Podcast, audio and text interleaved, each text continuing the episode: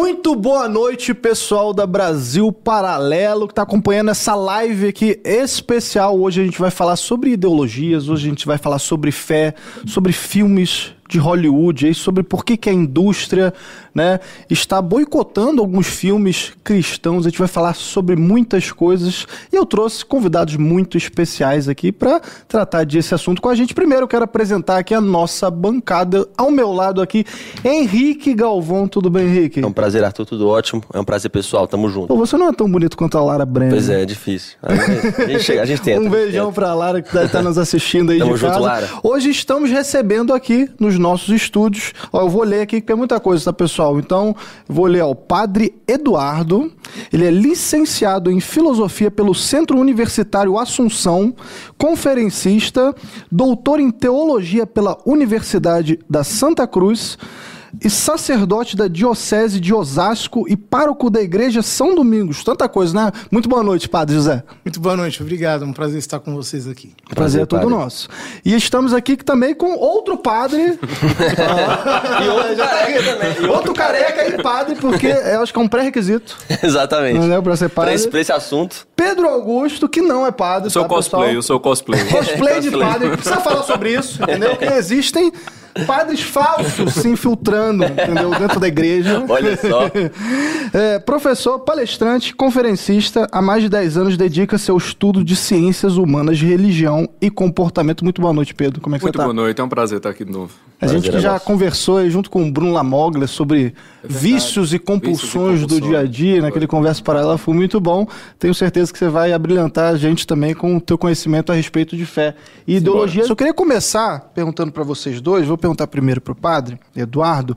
Né, a gente vê que a mídia ela tem é, é, demonizado um pouco, né? é, a fé cristã, né? A gente percebe um pouco isso.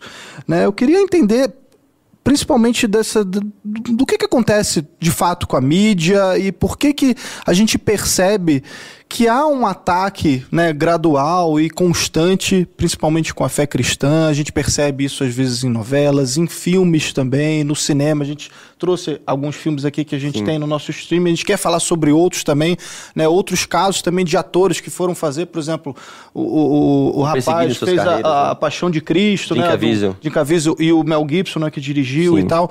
Eles comentaram, ó, você vai fazer esse filme aí, isso vai pode ser o último filme que você vai fazer na sua vida, assim, né? Não não deu outra, ele foi cancelado ali pelo por Hollywood. Por que que isso acontece e por que que com a fé E ao cristã? mesmo tempo, só complementando a pergunta, é, ao mesmo tempo existe consenso de que a religião cristã não é perseguida, que ela é de fato a mainstream, que na verdade é, religiões de outras matrizes são, são perseguidas e a cristã na verdade domina tudo, tá por dentro de tudo. Então é engraçado que existe esse paradoxo, né? Então queria que vocês comentassem um pouco sobre isso também. Na verdade, isso tem uma história muito longa, né? Porque é, já né, nos tempos da reforma, a crítica implacável e, de certo modo, difamatória feita contra a igreja, ela começou a ser difundida com grande força no Ocidente, dividiu a Europa. Depois, na Revolução Francesa, isso ganhou contornos ainda mais agressivos. Na Revolução eh, Comunista, isso ganhou eh, contornos ainda mais violentos. E desde então se criou uma cultura eh, cujo o escopo é varrer o cristianismo da face da terra, varrer a fé cristã da face da terra. E, obviamente, eh, faz parte dessa guerra a espiral do silêncio. Ou seja, você é, invisibiliza o sofrimento dos cristãos e hipervisibiliza é, sofrimentos outros que interessam para que você desinstale o cristianismo, de modo muito especial o catolicismo da sociedade ocidental. Perfeito. Pedro, algum comentário? Rapaz, é, quando eles a história é longa, é longa mesmo. né? Porque se a gente fosse voltar, a gente ia voltar bastante ali para dentro dos muros do Éden. Mas, vindo um pouco mais para cá, o ponto é o seguinte: quando Nosso Senhor diz que o reino dele não é desse mundo, não é uma frase de efeito. É porque não é mesmo, no sentido de que tudo que tem relação com o Verbo encarnado será objeto de ódio. Acabou-se. Não tem muito o que se discutir. Né? E será objeto de ódio por quê? Porque a existência do Verbo encarnado, a existência do cristianismo, ela denuncia tudo aquilo que não segue a doutrina cristã. O que é que eu quero dizer? Se você está num ambiente de pessoas completamente desordenadas, entra uma que é equilibrada, ela não precisa dizer nada, ela só precisa ser sã. A sanidade dela vai denunciar a loucura do meio. Então ela não precisa estar tá nem sequer fazendo proselitismo pró-sanidade ou pró-equilíbrio. Só em ela ser o que ela é, ela vai denunciar o que não é o que ela é. Certo? A presença do Cristo no mundo denuncia tudo o que não é igual a ele. Algumas pessoas vão se render à verdade do Cristo, outras pessoas vão odiá-lo porque ele existir e as expõe. Então, todos os poderes desse mundo, eles sempre vão manifestar o ódio àquele que mostra na cara a podridão que o mundo é. Então, assim, Nosso Senhor aparece, a presença dele espanta as trevas, né? E tudo que está na treva vai se voltar contra ele. Aí você vê o que é a mídia moderna. A mídia é um meio. É, um, é apenas um meio. E quem domina o meio? Quem domina o meio é quem tem o poder. Então, assim, o, o, mesmo tipo de poder que odiou o Cristo ao ponto de crucificá-lo é o mesmo tipo de poder que, ao longo da história, vai continuar odiando ele através de mídias diferentes. Falou aí da reforma, né?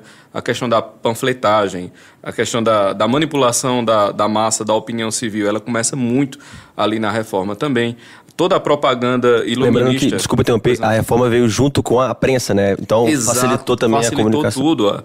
Hoje, cara, você anda nas ruas, você anda em alguns redutos cristãos de matriz protestante e os caras estão reproduzindo as ideias, as propagandas anticristãs, iluministas, acreditando que estão reproduzindo uma fala cristã, quando na verdade eles estão espalhando a visão do inimigo sobre o cristianismo.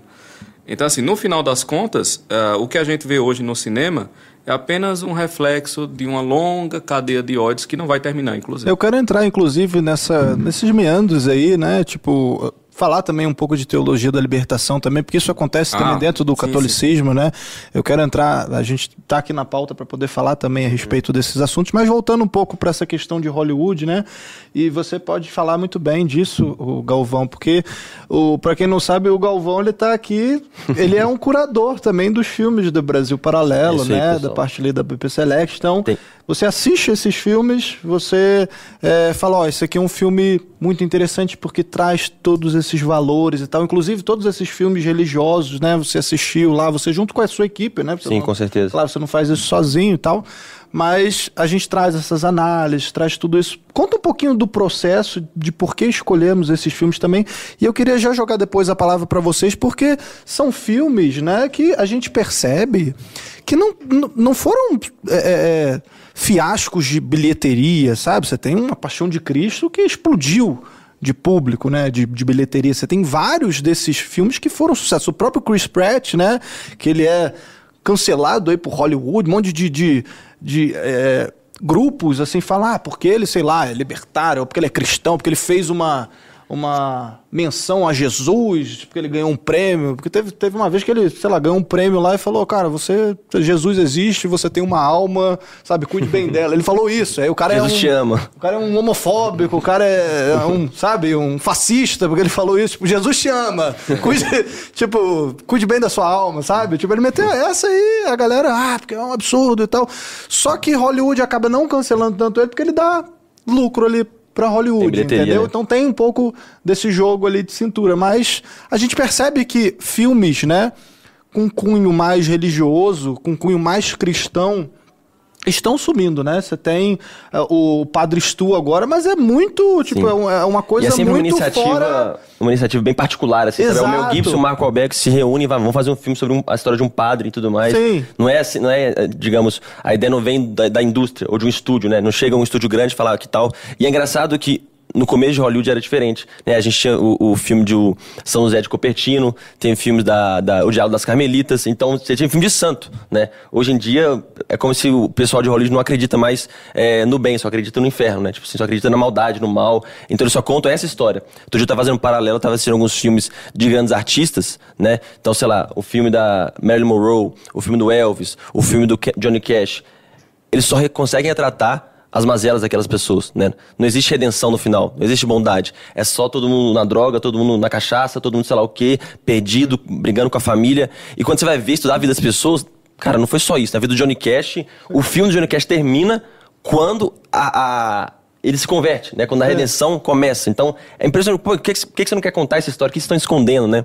É... O próprio Oscar mesmo, no início, né? os exatamente. principais indicados eram filmes religiosos exatamente, hoje em dia exatamente. você nem ouve falar. Não, não, eu vou falar.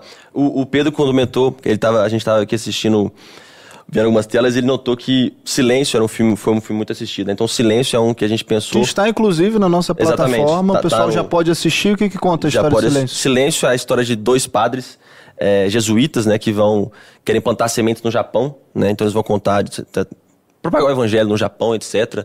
É, só que eles ficaram sabendo de um caso de um padre que apostatou, né? Que era um professor deles que apostatou e eles não acreditam naquilo, então eles vão em busca, é, vão no Japão em busca desse padre para é, ver se a história é real e de fato tent, é, tentar plantar sementes de cristianismo no Japão. Depois a gente pode entrar no, no assunto também de, claro. do silêncio, né? Por que que, enfim, era, eles não conseguiam, de certa forma, parece, né, ouvir a palavra de Deus, etc.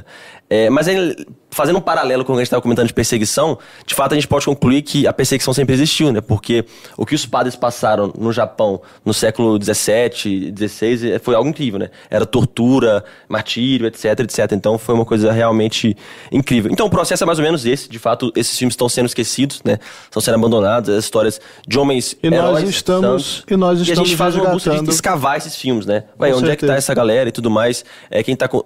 É engraçado que a carreira do Jim Caviezel, né? O Jim Caviezel estava em ascensão, ele tinha feito o Conde de Monte Cristo, tinha feito tanto de coisa. Uhum. Aí o Mel Gibson falou: olha, você vai fazer parte de Cristo agora vai ser um pouco complicado, né? Cuidado, depois ele não topo, resolveu fazer e praticamente foi esquecido, abandonado, né?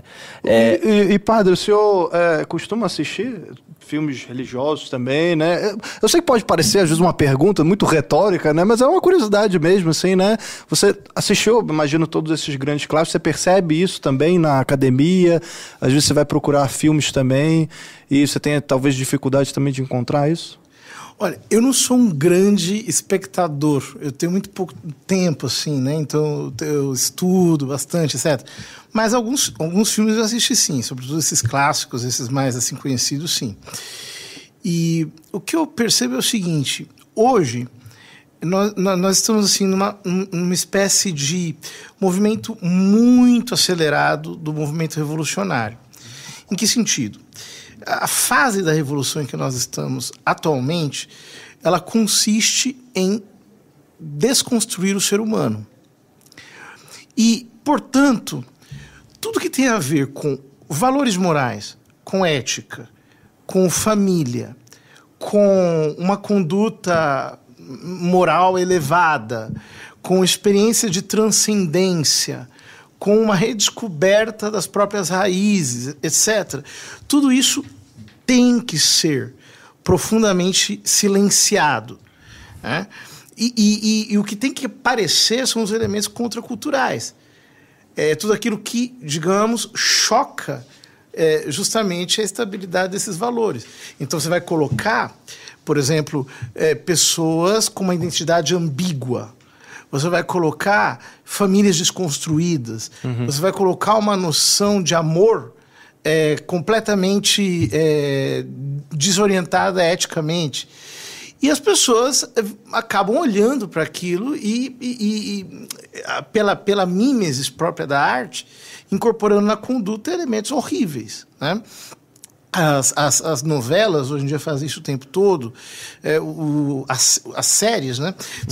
Por exemplo, se a gente imaginar que hoje nós, nós temos uma série cujo, cujo nome é Lúcifer, hum.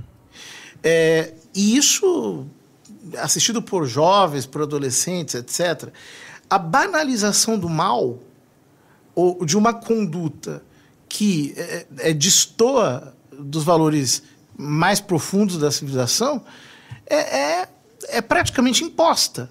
E as pessoas consomem tudo isso inocentemente. É engraçado que nessa série Lúcifer, é, eles tentam trazer como se ele fosse meio que seu amigo, como se fosse quase seu anjo da guarda ali, sabe? Às vezes pega peça em você, mas tentando suavizar um pouco a imagem do que seria o e, real. E né? isso que o padre comentou, né, da, das novelas também, isso é muito interessante, é interessante. porque é um conteúdo que está ali todos os dias te acompanhando por meses e tem casos assim, estudos inclusive de novelas que às vezes é, falavam é, a respeito, por exemplo, de divórcios, etc., banalizavam o casamento e tal, que foram responsáveis, inclusive, pelo aumento, aumento de né? divórcios, né?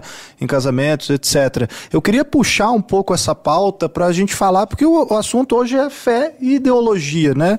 E eu queria entender, cara, vamos do básico, assim. Pedrão, o que é ideologia? Olha, a ideologia é um fenômeno que quer reconstruir o mundo a partir da imagem e semelhança da escuridão interior de quem quer o poder. Basicamente é isso. É uma usurpa usurpação da, da criação divina, um ódio àquilo que existe como realidade e uma tentativa de substituir essa realidade mediante a concentração do poder político. Né? É, uma, é realmente uma tentativa de recriar o mundo à imagem da sua ideia. E a, Pois não, não, não, não fica à vontade. É porque algumas pessoas falam também, eu queria que você, se o padre também quiser entrar nessa. Sim, não, não, é uma definição completa, mas. Não, claro. não, perfeito, perfeito. Mas é porque, de repente, alguém fala, ah, mas religião também é uma ideologia. Né? Como é que a gente tenta, uhum. sairia dessa assim? É mesmo uma ideologia, só que. A, a é fé é, é antagônica, ela é antagônica à religião. Eu posso... A, a, a religião não é ideologia, no caso? Ah, na minha concepção, sim. Você não tem como você não tem como juntar a fé e a ideologia. Na medida em que a fé é uma abertura da inteligência à verdade revelada tal qual a verdade foi criada. E a ideologia é um fechamento da inteligência à realidade tal qual ela é e a substituição por uma verdade que eu crio.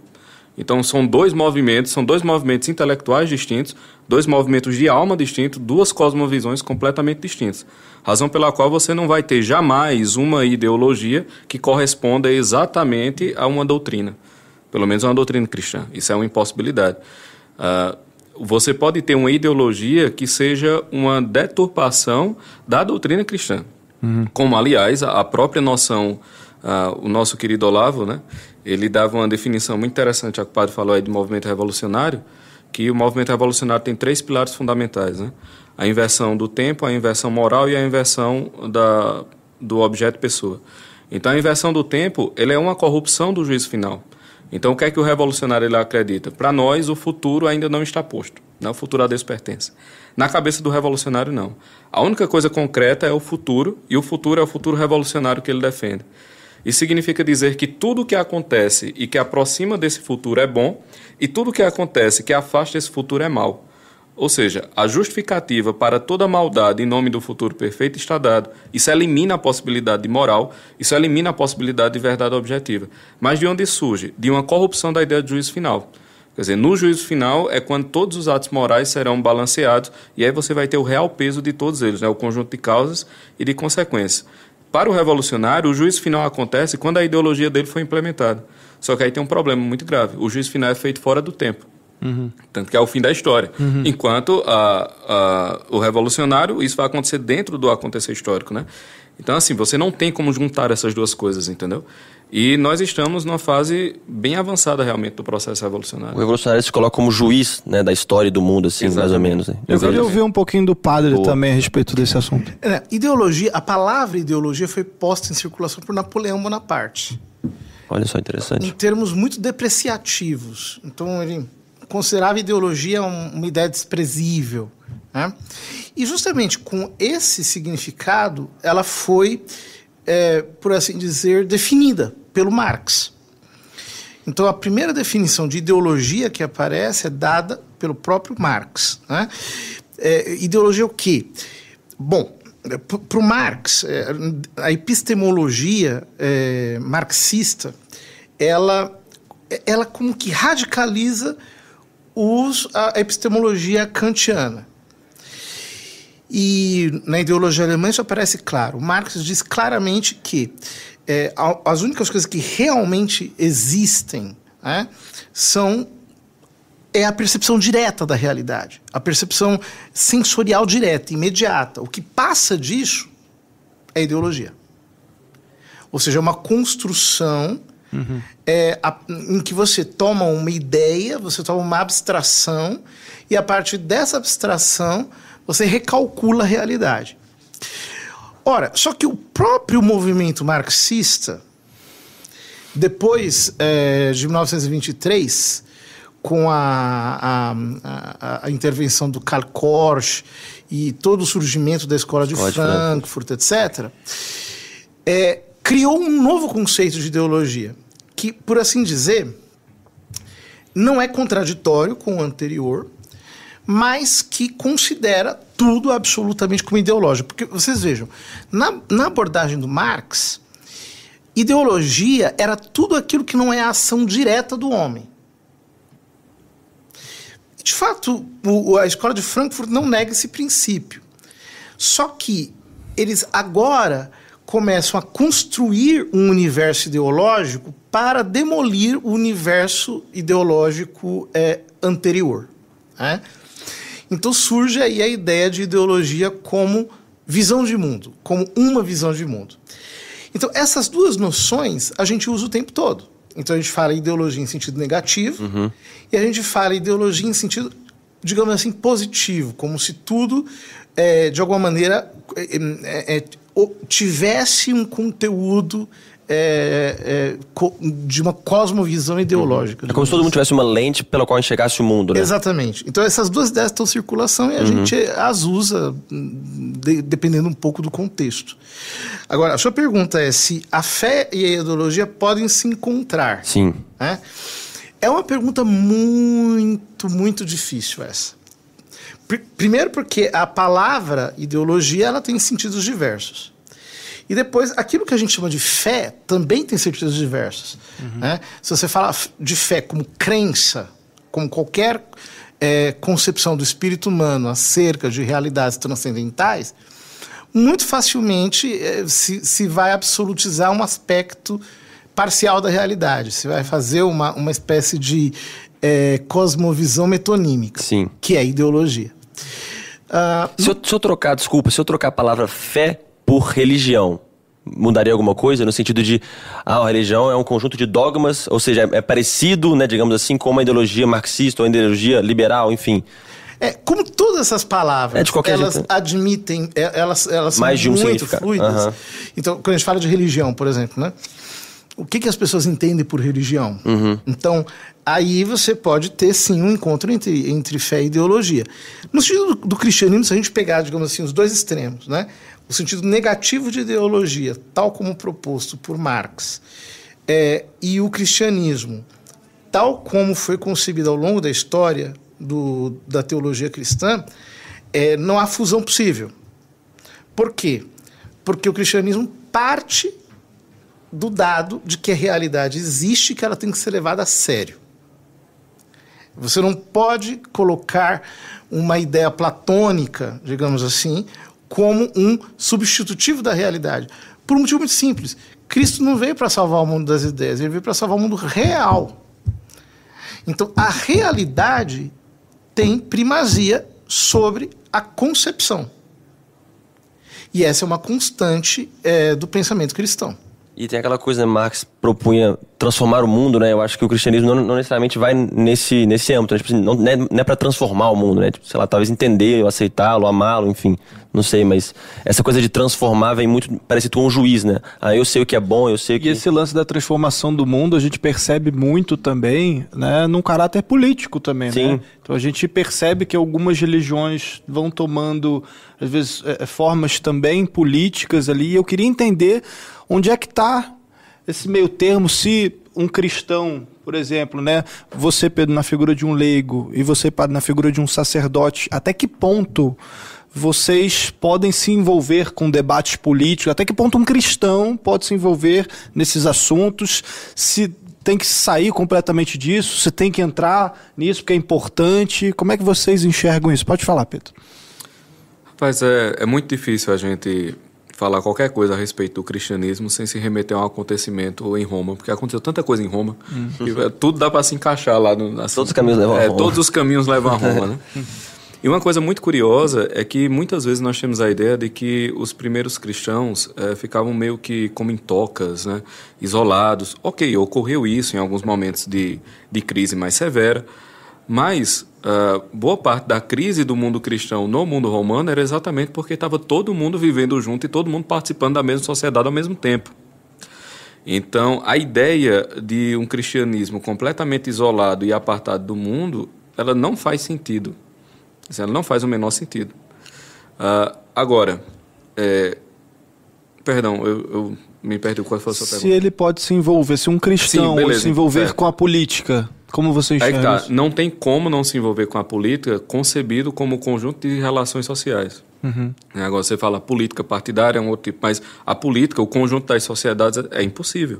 Porque uh, toda sociedade ela é formada por um conjunto de sociedades a partir da sociedade natural.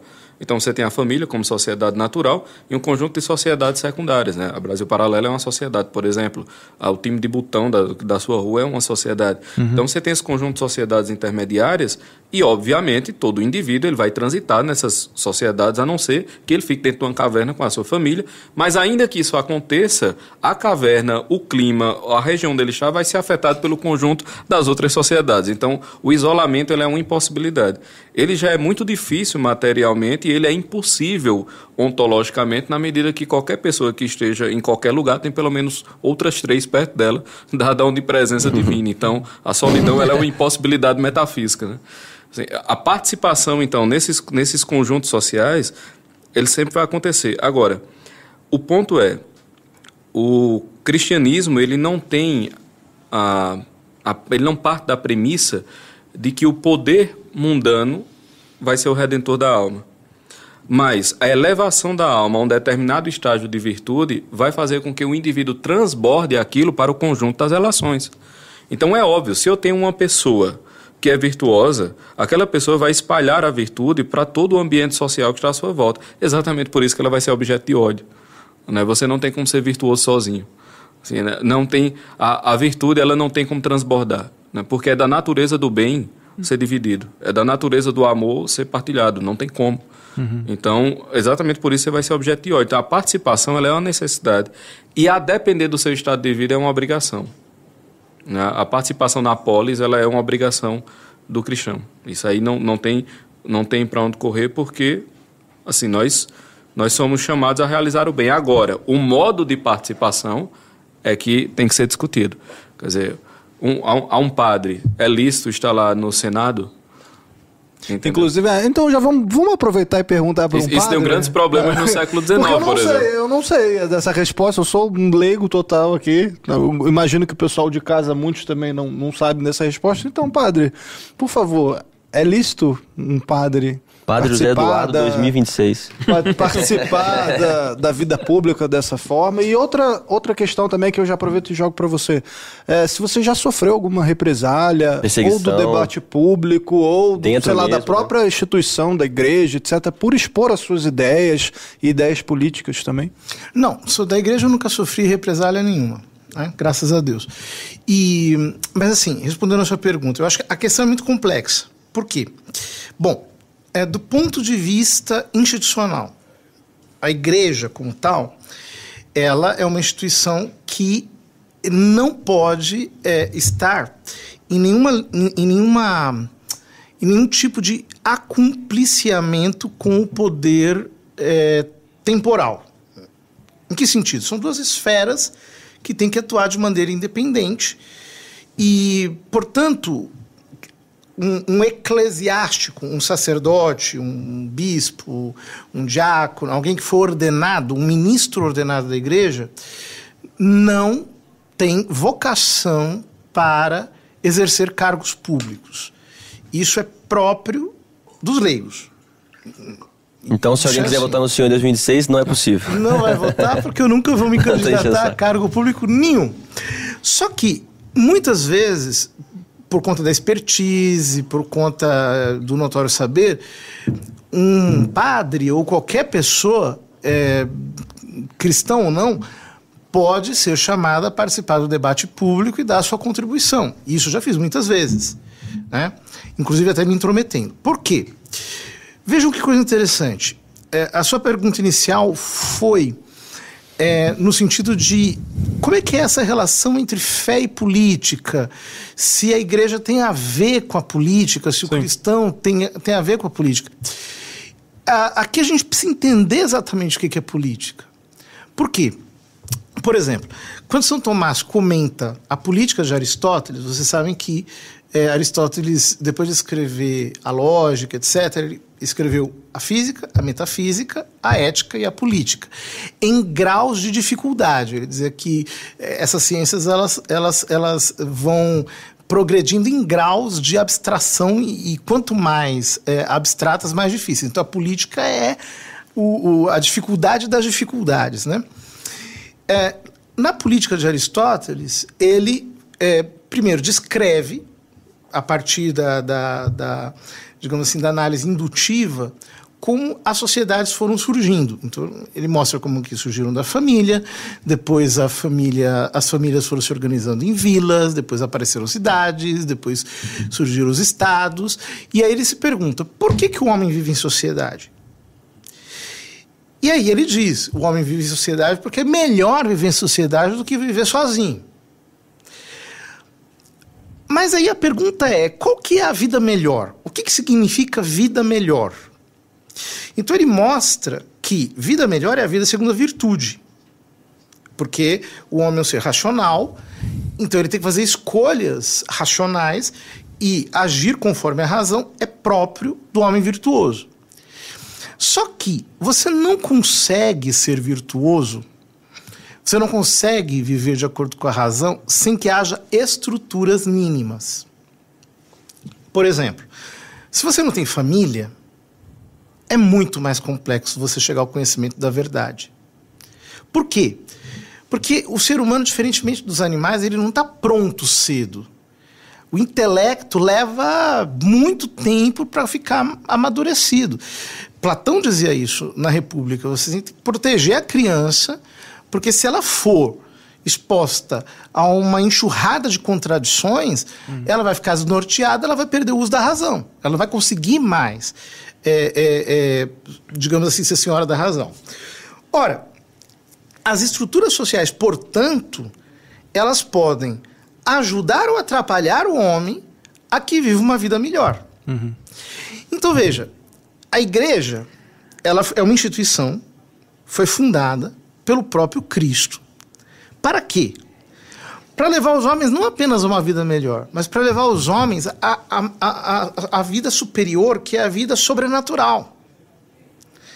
Portanto, ela tem obrigação de influenciar as estruturas humanas para que elas não atrapalhem, pelo contrário, ajudem a que o homem possa chegar a esse fim nobre, nobilíssimo, que é a vida sobrenatural. Então, aí está respondida a sua pergunta. A igreja não apenas tem o direito de intervir, mas ela tem o dever.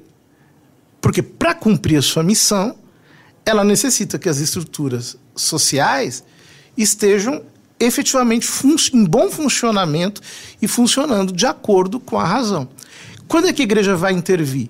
Ela vai intervir cada vez que as estruturas sociais elas é, se decompuserem e corromperem o ser humano. Aí a igreja vai entrar e vai dizer: Isso aqui está errado.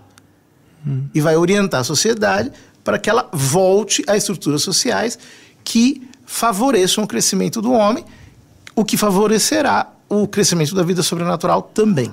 Perfeito. Pessoal de casa, ó, que está chegando agora, a gente está falando sobre fé e ideologia. A gente trouxe aqui alguns filmes também, né, de Hollywood aí, né, alguns atores, né, a gente começou falando disso, né, que tiveram, por conta da sura fé, né, às vezes ou trabalho, portas fechadas, etc. A gente selecionou também alguns filmes que estão disponíveis no nosso. A gente tem a curadoria aqui da BP Select, da Brasil Paralelo, e nós temos um streaming, né, onde a gente pega esses grandes clássicos e disponibiliza para vocês tudo com análise, tudo com né, comentários, podcasts, por que assistir aquele determinado filme. Você pode falar um pouquinho melhor para a gente também, Galvão. E eu queria lembrar vocês que estamos com uma promoção até dia 31. Se você assinar o plano mais básico, que é R$19,00 mensais, os outros planos também, você tem direito, né, você começa a concorrer a uma assinatura vitalícia, né? Então a gente vai fazer um sorteio, vamos divulgar tudo pelas redes sociais, e aí você ganhando, você ganha uma assinatura vitalícia, vai poder assistir a Brasil Paralelo com você e a sua família para sempre, e ainda ganha um kit né? Kit cinema da Kit BP. cinema, pipoca, um, um balde de pipoca e, e refri para poder assistir os e filmes também. A almofadinha também, que, é, que é importante, a almofadinha. E aí você vai poder assistir tranquilo os filmes religiosos e a gente está fazendo essa live especial para falar disso. Então, tá gostando do assunto? Deixa o seu like, não esquece de se inscrever também no canal da BP e Continua aqui com a gente que vai ter muita programação bacana durante a semana e as próximas também. Vamos lá, Galvão, você tem alguma pergunta? Tenho sim. Nossos entrevistados? Com certeza, porque o assunto também era ideologia, né? Sim. E os dois falaram que algumas ideologias não se misturam com a fé, só que parece que algumas ideologias, em vez de combater a fé, entraram né, na religião e etc. Então, a gente está falando de eleição e tudo. É, alguns pastores e padres mesmos é, defenderam, né, sejam ideias progressistas também, né? Parece que existe uma infiltração dentro da igreja. Por que, que isso acontece? Né? O, que você, o que vocês acham disso? Como é que isso funciona? Bem, a história do cristianismo começa com a infiltração de Judas, né? Então, assim, não é novidade nenhuma. Houve uma época na igreja você tinha Cristo e 12 bispos. Um traiu, o outro negou, o resto correu. Então, assim, não é bem, não é bem uma... bem direto, Já me convenceu. Já me convenceu. Não é bem uma um grande... Um. Não é bem uma grande novidade que... Estamos a zero dias sem, sem sermos infiltrados. Né? Exatamente. Né? Nosso recorde é de zero dias. não é bem uma novidade e, como a história demonstra, isso não impediu que o principal fosse feito. Né? Mas, é, só, só um ponto que eu queria retornar, que o padre falou que é muito claro. interessante, essa coisa da, das instituições, as, da, da instituição ela induzir e promover a virtude, né? Isso também entra no, na questão do ódio e por que as forças institucionais hollywoodianas têm tanto ódio ao cristianismo. Sim. Porque isso tem uma relação direta com a natureza das coisas, sabe? Então, veja, como tudo quanto existe, as coisas elas chegam ao seu ponto ótimo quando ela é utilizada conforme a sua própria natureza.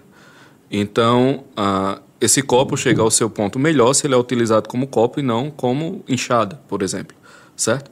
Isso vale para o copo, para essa planta, para esse microfone e vale para o homem também. Ou seja, você, a natureza humana, para se desenvolver, ela exige um ambiente humano que corresponda àquelas necessidades da natureza humana. Né? Quando nós pensamos do ponto de vista biológico, isso fica muito claro. Quer dizer, se você solta um indivíduo em alto mar, não parece que ali tem todos os recursos necessários para a natureza humana biológica sobreviver, ou se você joga ele no Saara, ou coisa desse tipo. Isso a gente percebe. Se nós fôssemos apenas um organismo biológico, tudo ficaria mais fácil. Né, porque nós seríamos só plantas mais complicadas. Era só hidratar, botar no sol, né, dar comida e você estava bem. Uhum.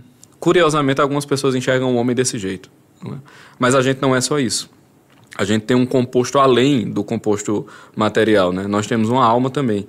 E aí, qual é o ambiente necessário para sustentar não só a natureza física do homem, mas também a sua alma, a sua natureza espiritual? E aí onde entra o problema. Né? Ou seja, quando você começa a negar a natureza humana, você começa também imediatamente a corromper o ambiente em torno para que ele se adeque à nova natureza humana que você quer implementar. Perfeito. Né?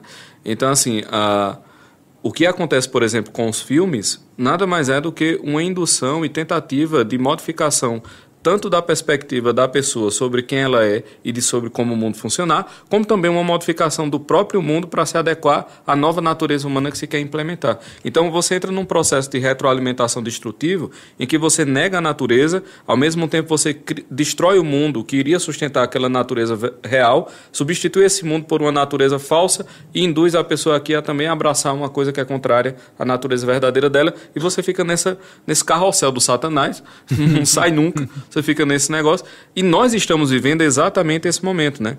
Então, a, a influência sobre o meio para torná-lo humano é uma necessidade. Hoje, o mundo, eu digo sem, assim, sem sombra de dúvida, todas as estruturas sociais que nós temos hoje, que estão para ser implementadas, elas são de base anti-humana.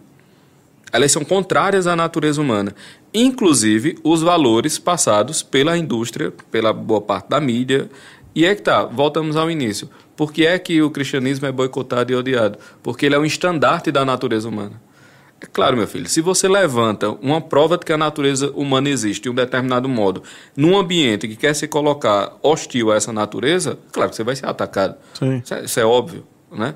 Então, assim, a, a luta a luta que nós vemos na mídia, a luta que nós vimos contra Jim Caviezel, né? Uhum. o cara lá que fez Nosso Senhor, é que ali, o, o, que é o Cristo? O Cristo é o homem por excelência, et homo. Quer dizer, Mel Gibson disse uma coisa muito curiosa. Ele assim, eu fiz o filme de super-herói por excelência. Exatamente isso. Porque o, os super-heróis, né? Inclusive fica aí a, A dica toda vez que você vê um filme de, de bonequinho, Deus chora. né? Deus, Deus sente quando você vê um filme de bonequinho. Então, veja, isso que são os super-heróis? São meio que projeções de uma tentativa de divinização humana. Né? É, é, um, é um paganismo soft, basicamente. Né? Não estou dizendo que você está em pecado por assistir, não. Mas a, a, ideia de, do homem perfeito ser aqueles homens é loucura. A, o homem perfeito é o homem da cruz. Ponto. Esse é o homem perfeito, esse é o Ete Homo. A gente chegou no homem perfeito ali.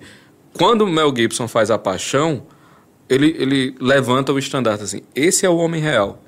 Cara, o que é que você acha que iria acontecer? Entendeu? Desse homem real, você tem que deduzir necessariamente se a natureza humana perfeita é aquilo, você tem que deduzir todas as estruturas sociais a partir daquilo. Ou seja, todo o esquema de poder mundano, antinatural e anti-humano, ele não se sustenta se o et homo for o Cristo. Entendeu? Hum. Então, tudo cai por terra. Tudo cai por terra, exatamente. E parece que, em vez de muitas vezes confrontar a fé e a religião, eles se infiltraram nela. Então, só voltando à pergunta, Padre. Que... Sim, isso, na verdade, eu, eu, eu, eu tenho a impressão de que aquele livro do rabino Entelman, chamado To Eliminate the Opiate, em dois volumes, ele explica como isso começou com o judaísmo.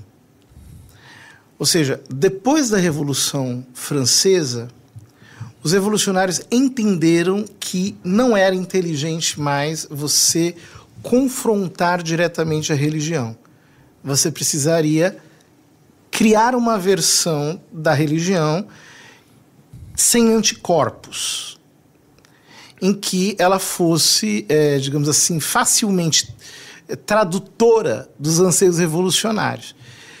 Então, o Rabino Entelman, nesse livro, mostra como que é, eles criaram a, a, exegese crítica da Torá é, justamente como uma forma de desconstruir a fé é, israelita na sua base mais sagrada, que é a Torá.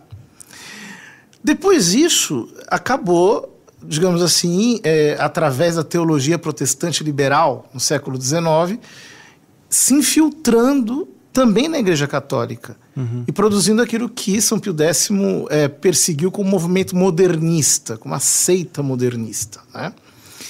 E essa seita modernista, que na verdade partia dessa exegese crítica, ela é, foi censurada, foi perseguida, foi até punida, né? os membros, aonde eles apareciam, eram realmente punidos pelo Papa.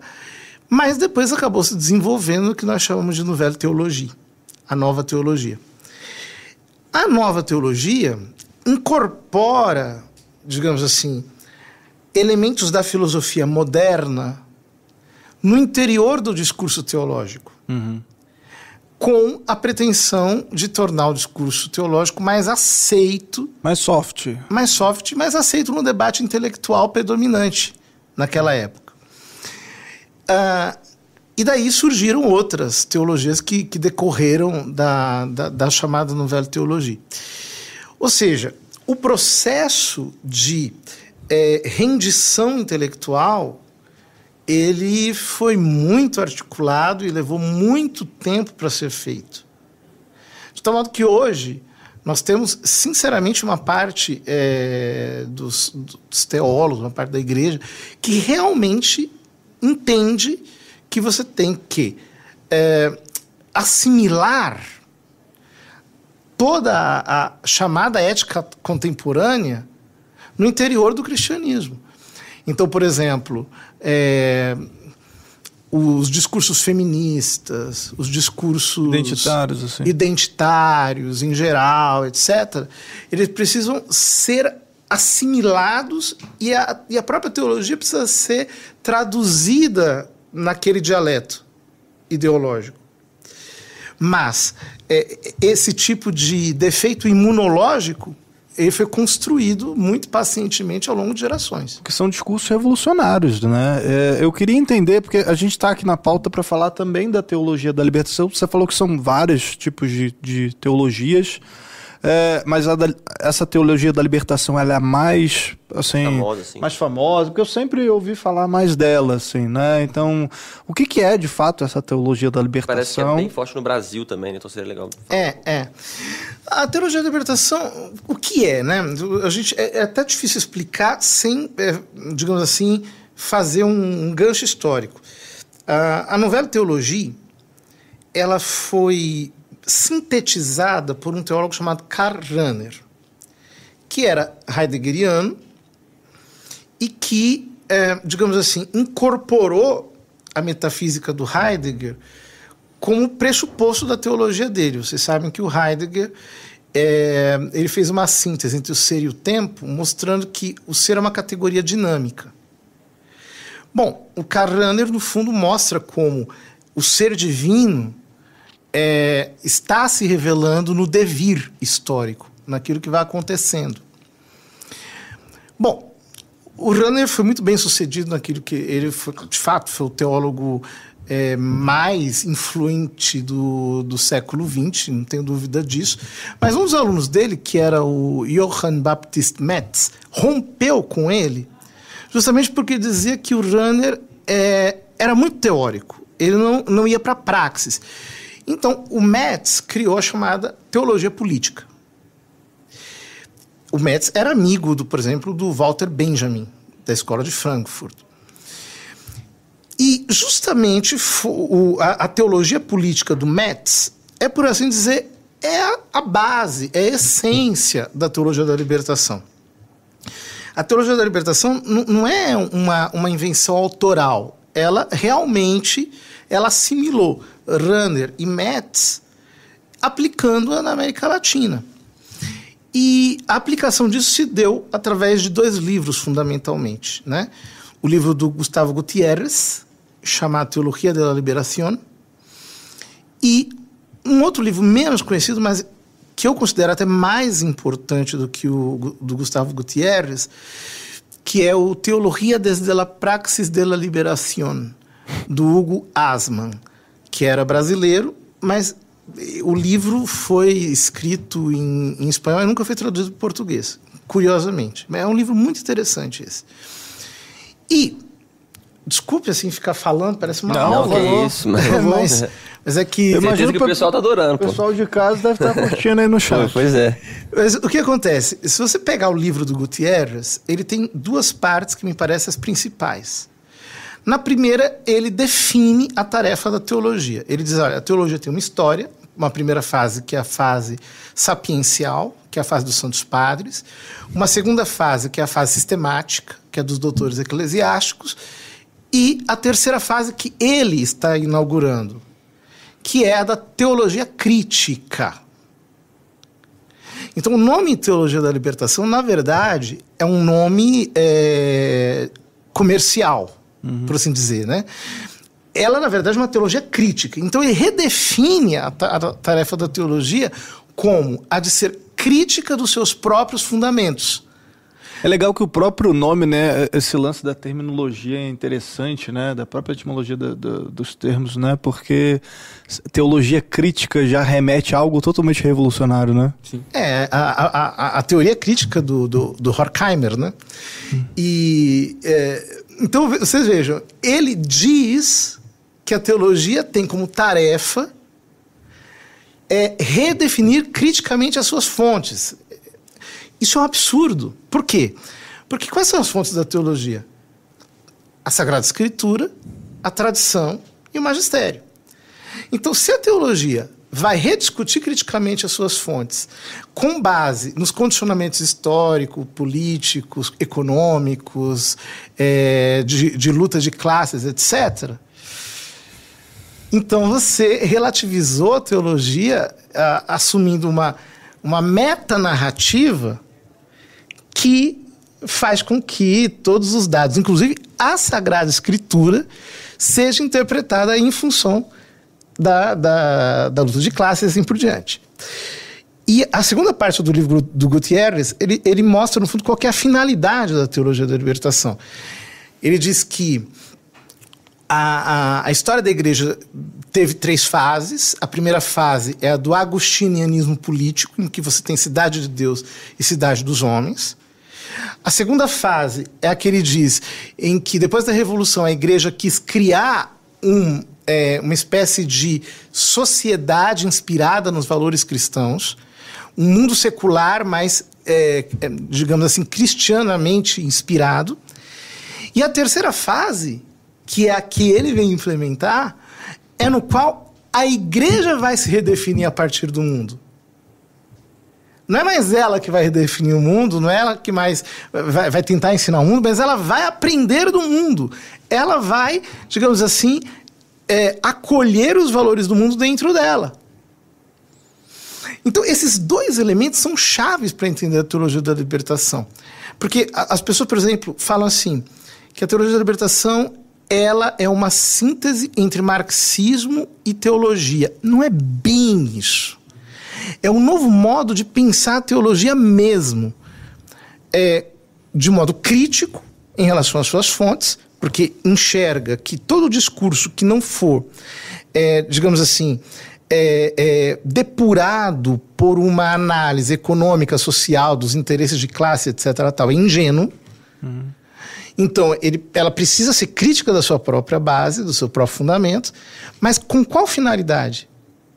De não ser mais a igreja, digamos assim, um, um princípio antagônico ou mesmo distinto do mundo, uhum. mas para que ela se dissolva no mundo, uhum. incorporando tudo aquilo que a história, como tal, é, vai trazendo como novidade, uma, uma perspectiva intrinsecamente progressista, porque, no, na verdade, remetemos ao Runner, Deus se revela aí na história profana. Eu imagino que muitos sacerdotes também, eles é, não têm o conhecimento disso e acabam propagando também. Não, claro, não são todos, tem sim, sim, sacerdotes sim. que sabem de fato o que sim. estão fazendo ali, mas muitos às vezes talvez são formados dessa forma é. e tal e acabam reproduzindo também é, é que isso, tudo né? isso, isso que a gente está falando aqui, na verdade, é quando você vai para o contexto da década de 70 e 80, em que você tem é o, o, regime militar no Brasil, você tem regimes militares em toda a América Latina, você tem um deslocamento do movimento revolucionário, da luta de classes, da, da, da revolução operária para uma revolução mais intelectual. Uhum. Você tem a, a unificação de uma cultura, digamos assim, com elementos profundamente marcantes que foi introjetada em toda essa geração. Sim. Então, isso aqui se mistura muito com sentimento. Sim. Você não consegue é, é, é, dissociar. É, dissociar as duas coisas. Então, quem foi formado nessa, nessa mentalidade sente as coisas assim. Então ela sente, por exemplo, é, toda a vibração do movimento operário. Os discursos são muito emotivos, né? Exatamente. Apelativo demais. Isso é muito interessante. Eu já vou passar a palavra para você, mas é porque essa pergunta acho que tem um pouco a ver também com esse assunto, que é o lance de a gente percebe que muitos governos totalitários de é. esquerda perseguem cristãos, né?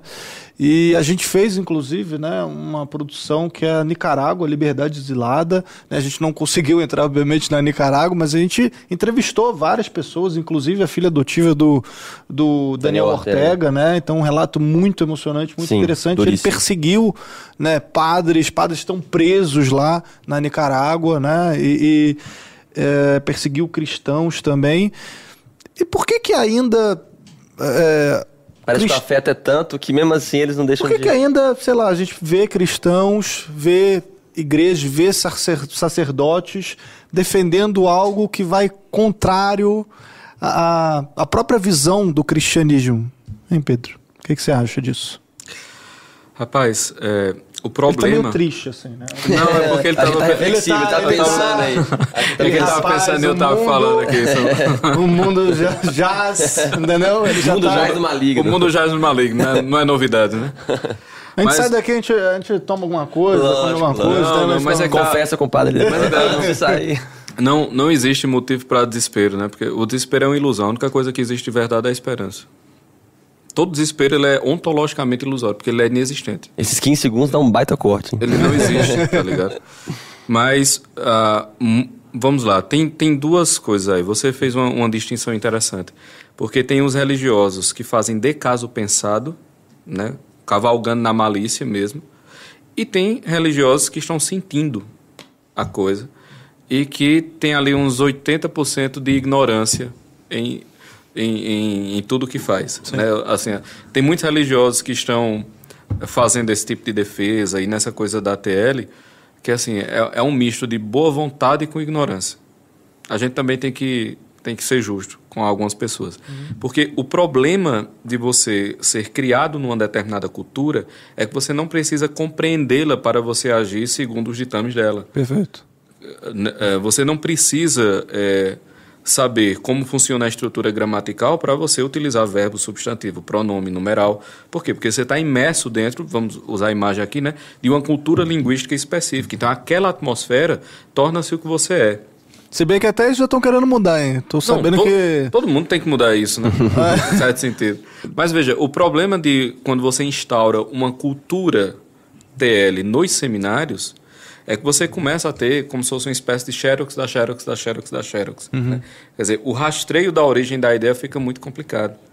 E aí você é criança, aí tá lá acolitando naquela mentalidade, aí depois você vai para o seminário, você tem aquela mentalidade solidificada por um determinado estudo, também por padres que só tiveram aquela mentalidade, aí quando você tem lá 20 anos de padre, chega alguém com metade da sua idade, com uma bibliografia gigantesca dizendo que sua vida toda está errada. É preciso ter uma fibra moral muito grande para separar e dizer, é, realmente, está tudo errado. E é difícil, inclusive, para a pessoa. Às vezes a, não é só maldade, a pessoa até quer, mas é difícil mesmo para ela. Imagina, você passa 20 anos fazendo, criando o mesmo hábito. Quer dizer, a, a natureza etimológica de hábito é, é, uma segunda natureza, né? O hábito é uma segunda natureza. Então você cria uma segunda natureza no indivíduo e de repente ele tem que desmontar essa natureza inteira uhum. e incorporar uma nova, criar tudo, todas aquelas coisas que ele disse Isso para tudo é dificílimo, né? Isso é muito difícil. Né? Isso é muito complicado. Então, a gente tem esse ponto. Essa dificuldade aí que passa por uma dificuldade de maturidade. Assim, maturidade não é conhecimento, não, cara. Veja, a maioria dos problemas não é só conhecimento, é maturidade. Hum. Quer dizer, uma Às vezes o cara até sabe, mas ele. sabe, mas o Pressão custo, social, da, né? o custo da verdade é muito alto, entendeu? E de já o mudar emo... tudo. O custo é. emocional é muito alto, o desgaste Perder é amigos. muito alto. Então, você tem esse ponto. Beleza. E você tem o ponto da malícia aberta mesmo. Sim. Porque, ao mesmo tempo em que você tem um conjunto de, de sacerdotes movidos de profunda boa vontade, você também tem um conjunto de inimigos da igreja que estão dentro da igreja. É muito simples. E essas estruturas foram estruturas que criaram poder ao longo de décadas. Então, veja, essa mentalidade ela não está solta no ar. Você tem dioceses, você tem é, leigos influentes, você tem ramificações em partidos. Quer dizer, as pessoas que estão nessa, nessa brincadeirinha, elas vão ganhando poder ao longo do tempo. E o poder é um negócio deliciosamente sedutor. Né? E ele, ele, ele lhe amarra naquilo. Então tem gente que realmente, se Nosso Senhor aparecesse na frente dele, dizendo que a teologia da libertação era errada, não, você não é o Cristo, o Cristo é outro. Mas não é porque ele está interessado em, em, encontrar o Cristo, é porque ele não está interessado em sair do seu trono, que foi cunhado ali em cima dessa ideologia. Então essas duas situações acontecem.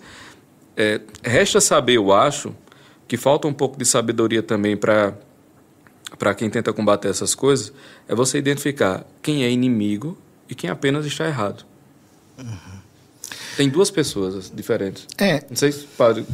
É, eu, eu, o, que eu, o, que eu, o que eu vejo é o seguinte: a sua pergunta é por que que embora haja regimes de esquerda que uhum. persigam abertamente cristãos. cristãos. ainda existem cristãos que apoiam esses regimes ou pelo menos não se opõem sim, a eles, né? Sim, é basicamente isso. Por que isso, né? Eu, eu, eu acho que a, a, Mas tem um lance a, emocional, claro, que você falou. Sim, ah. mas a dialética, ela, ela se torna uma psicologia. O que eu quero dizer com isso? O, o, toda essa, essa, essa onda, esse lance é, progressista é profundamente é, psicológico. Isso tem várias implicações. Primeiro, você tem uma fé no futuro e uma necessidade de subserviência a, a, ao contemporâneo que é mais forte do que você pode controlar. Porque você tem a sensação de perder o trem da história. Então você diz: não, o mundo está indo para uma outra direção, como é que a gente vai numa direção oposta? Nós, nós vamos perder o bonde da história. Uhum. É uma, uma sensação psicológica muito difícil de você controlar. Há uma outra questão que. Quase com um ermitão, assim, o cara fugindo, não tem acesso ao mundo, Exato, facilidades. Ele, sente, ele não quer se sentir descontextualizado, alheio, alienado, digamos assim, da, da, do, do, da marcha da história. Uh, inclusive, mas só que isso é uma loucura, isso, isso é uma psicose, porque quem é que sabe para onde a história está andando? Você veja, é, todo mundo tem absoluta certeza que o mundo vai se tornar muito mais progressista. Bom, na Europa está todo mundo virando muçulmano. É, é, o futuro, por exemplo, na Europa, não são mulheres de biquíni, são mulheres de burca. Uhum. Então, é, a, a, essa certeza que, que, da psicologia progressista é extremamente torturante para eles. Não é fácil, eles não conseguem. Sim. Foram formados nisso. Segundo lugar, é, a, a esquerda tem uma psicologia própria, que é, é a seguinte: é, eles têm certeza do futuro e eles têm uma percepção de direcionalidade. Então, eles são formados na, numa mentalidade em que eles têm percepção de que estão na direção comum, ainda que eles sejam contraditórios entre si. Uhum. Então, por exemplo, é, os movimentos identitários são profundamente discordantes entre si. Sim. Sim. Completamente. Inclusive dentro dos próprios movimentos. Tem Dentro feminista que é. Feminista negra que é contra feminista branca, que. Pois é. radical, Trans, feminista. dela. Isso, tem, tem de Mas, tudo. nas ações políticas, eles são extremamente coerentes. Sim. Porque Tudo pro têm- mesmo caminho, mesma direção. Exatamente, eles têm um senso de direcionalidade.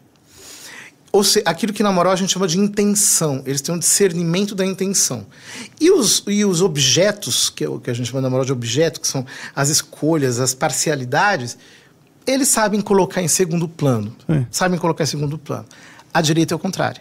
Não, completamente ao contrário. A direita ela- ela tem um pensamento obsessivamente voltado para o objeto moral. Então, por exemplo, se você discorda de mim em um pontinho, você é um excomungado, eu te odeio, nunca mais vou olhar na tua cara. Você é um Eu vou, inimigo. eu vou tirar você da minha vida, E você não é um do ponto de inimigo. vista só da fé, da política também. De tudo. Ah. Então, é, o, o- a, a- a direita padece de um integrismo patológico, em que não tem senso de direcionalidade. Você acha que é muito individualista? muito individualista, muito elitista, muito, enfim. Ah, o pensamento de esquerda é, é des- é desprendido disso tudo. Então, o senso de direcionalidade deles é maior. Então, se o cara está perseguindo cristão ali, é, e eu sou cristão aqui, mas nós estamos lutando pela mesma finalidade, ele tem a percepção de que ele não pode atacar o companheiro dele. Por uma questão de Cara, é finalidade, fantástico. de intencionalidade Tem um senso de unidade muito forte, né? um senso de unidade que é dado pelo movimento através de uma metanarrativa. Esse é o problema. Então, é, só para explicar e para responder a sua pergunta, por que, que existem cristãos que defendem? Por causa desse senso de direcionalidade comum e que, que inclusive, os obriga a agir assim, porque eles acham que a, a história está caminhando naquela direção. Tem uma frase engraçada é que eu já ouvi que o esquerdista ele tem aquela. Em inglês assim, né? no enemies to the left and no friends to the right. Sabe? Tipo assim, quem tá à minha direita é meu inimigo, quem tá à minha esquerda eu consigo conversar. E a direita parece que às vezes é o contrário mesmo. Isso é triste. Mas, padre, uma coisa que eu queria. Voltando a esse assunto, então, também da. Você falou dos muçulmanos na Europa e tudo. Você acha que o cristianismo, e também, Pedro, claro, comenta também, é, a gente está sob uma crise, é, sei lá, parece que as bases. Eu já vi até o Padre Fausto falando que a gente parece que vai voltar para as catacumbas, assim, sabe? Não, não falo desse jeito, mas no sentido de a gente vai se aglomerar em células e tudo mais. Enfim, parece que o Império Romano tá chegando de novo, sabe? É, a gente vive essa crise ou é mais. A gente não consegue dizer o futuro, como você estava falando agora, na verdade, é muito imprevisível, é tudo muito incerto. Pedro também comenta um pouco sobre isso, acho que você tem conhecimento disso também. Eu acho que são coisas um pouco difíceis de dizer. O que eu, o que eu vejo é o quê? Que o cristianismo liberal, de uma maneira geral, ele está em crise. Aonde você, você teve a subserviência da fé ao mundo, a fé foi engolida pelo mundo. Uhum. Ela não saiu viva, ela foi deglutida pelo mundo. Agora, os bolsões de cristianismo que existem são de um cristianismo que não se verga, não é subserviente. E que ele ainda consegue definir as condutas imorais, etc., e mesmo culturais, em função dos seus valores. Então, esse cristianismo, e eu vejo isso muito no Brasil. No Brasil, eu vejo que é, nós não estamos rendidos, né? Muito bom. É, nós temos uma, um, uma, uma tez. E, e, e, eu fico muito contente porque eu acho que nós estamos muito melhor do que o resto do mundo. O Brasil é um celeiro, é uma coisa maravilhosa. Maravilhoso. As Pô, pessoas. aqueles aqui... vídeos da França lá, tudo pegando fogo, os caras tomando chá, assim, parece aquele, esse... aquele meme do cachorrinho, this is fine. é, tipo, o cara tá tudo bem, é. tá tudo caindo, o mundo caindo, e os caras estão lá levantando. É, é, eu, eu vejo assim, o crescimento das igrejas evangélicas no Brasil que os evangélicos estão considerando uma grande vantagem, na minha opinião, é uma grande desvantagem. Porque há uma diferença muito grande entre crescimento e inchaço. Né? E a aparente diminuição da Igreja Católica, que na verdade é uma, uma diminuição é, estatística de quem se declara católico, né? Sim. Ela é, está acontecendo com o crescimento é, numérico de católicos praticantes, que são maiores, e têm sido cada dia maiores, mas não apenas isso. Católicos com uma formação muito mais sólida, uma, uma, inclusive uma militância, inclusive com uma capacidade de é, influenciar a sociedade mesmo. É, não é à toa, por exemplo, que a gente vê celebridades se convertendo e expondo isso publicamente, falando disso para todo mundo usando seu Instagram para fazer ostenção da sua conversão. Então, é um fenômeno da graça. Deus está agindo aqui. Uhum. Então, assim, é, eu falaria mais de uma crise do cristianismo liberal. Aonde ele se instalou é Figueira Estéreo. Ali morreu. E nesse sentido, aqui no Brasil, os lugares em que houve maior crescimento de comunidades pentecostais foram justamente os mais afetados por esse tipo de teologia. Interessante. Como a teologia da libertação. Então, só para responder um negócio, eu acho que é importante a gente dizer, por exemplo, o Leonardo Boff sempre comenta isso, ele diz, não, mas o Rio de Janeiro teve Dom Eugênio Salles e o Rio de Janeiro é um dos estados mais evangélicos do Brasil. É como se o cardeal arcebispo conseguisse é, determinar a conduta do clero local. Né? É, a teologia da libertação estava sim crescendo no Rio de Janeiro, mesmo sim. durante. Apesar o, de. Apesar do, do, do, do, Agora, isso Posso só fazer uma pergunta, claro, Pedro? por favor. Pedro, é porque parece que você também é um apóstolo da, da esperança, né? Você tá falando que você não o desespero não, não, tá, não tá em jogo. Apesar do semblante. Ape... não, mas foi, foi eu gostei. Ele tá concentrado. Como diria João ele tá muito feliz aqui. Tá Como diria João Cláudio Moreno, né, sobre Caetano Veloso, que tem aquela, ele tinha umas frases assim, sei lá, fulano é, é lindo, apesar da aparência. Né? é mais ou menos, mais ou menos essa pegada aí. Ele é feliz, apesar de. É, a cara fechada, tô brincando. Mas, Pedro, nas suas aulas, nas suas palestras, conferências, você consegue enxergar é, razão para a esperança no Brasil, assim, também você vê de fato esse movimento de, cara, os católicos, cristãos de maneira geral até mesmo, eles se convertem mesmo, esse movimento de, parece que é uma crise do cristão meia boca, mas o cristão mais sério, ele tá realmente chegando e, e tá vivendo a fé, e tá sabendo defender a fé que muitas vezes antes não sabia também. Você consegue enxergar esse movimento de, no Brasil principalmente, né? Rapidinho, Consigo. Pedro, só porque a gente está falando de esperança, só quero lembrar pro pessoal de casa que chegou agora na nossa live aqui. Olha só. Muito especial sobre fé e ideologias Sim. políticas. muito tá... bom esse episódio, hein? Pô, Puta muito muito bom. E claro, porque você está participando. Não, que isso. é aqui, ó. e eu queria lembrar o pessoal de casa que estamos com a promoção de, se você assinar o plano mais básico, tá? R$19,00 mensais, você já está concorrendo a uma assinatura vitalícia da Brasil Paralelo, certo? Então, ó, você concorre a uma assinatura, você vai assistir pro resto da sua vida, você, tua família, os filmes, inclusive Resto esses filmes religiosos vida. que estamos falando aqui. Depois a gente vai puxar um vídeo mostrando mais um pouco Lógico. desses vídeos religiosos. Né? Então a gente está nessa semana importante falando desses assuntos muito importantes.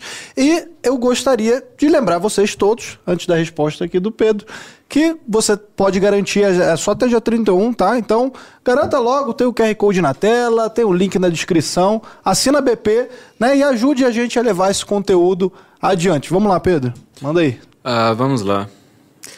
Olha só. Vamos partir de um seguinte princípio: não existe ateísmo. O que a gente chama de ateísmo é só um tipo de religião. né? É um culto Então- ao progressismo. É, é tudo, aqui- tudo aquilo que determina, a, que determina o sentido da existência humana e tudo que o sentido da existência humana toca é um fenômeno de tipo religioso, ainda que não tenha o nome de religião. Progressismo cientificismo, por exemplo. cientificismo é um, é um fenômeno claramente religioso. Sim. É, aliás, os últimos anos nós, nó- nós passamos por... Nós não podemos reclamar, inclusive. Não, não podemos reclamar, claro, não podemos reclamar, não de podemos carne, reclamar né? mesmo. Vamos censurar o Pedro aqui agora. Mas, mas claramente nós vivemos o confronto entre o cristianismo e a religião cientificista. E, desgraçadamente, ah, muitas paróquias se transformaram em ecos de uma religião que quer destruí-la. né? Mas foi, foram dois credos ali em conflito. Então, o mundo moderno não é o mundo da ausência de religião contra o cristianismo. É uma luta do cristianismo contra as outras religiões, inclusive de tipo secular. Nessa perspectiva, o que é que eu vejo acontecendo com o Ocidente? Um processo de paganização. Então, você tem um conjunto de religiões seculares de matriz revolucionária que, no final das contas, vão se unir numa espécie de superstição. É uma espécie de. Como é que eu vou dizer? É uma espécie de espiritualismo materialista, digamos assim. Né? Bem à moda do paganismo antigo, inclusive. Nós estamos voltando aos deuses da cidade e o culto aos deuses da ci- da cidade como o passaporte para a participação do cidadão.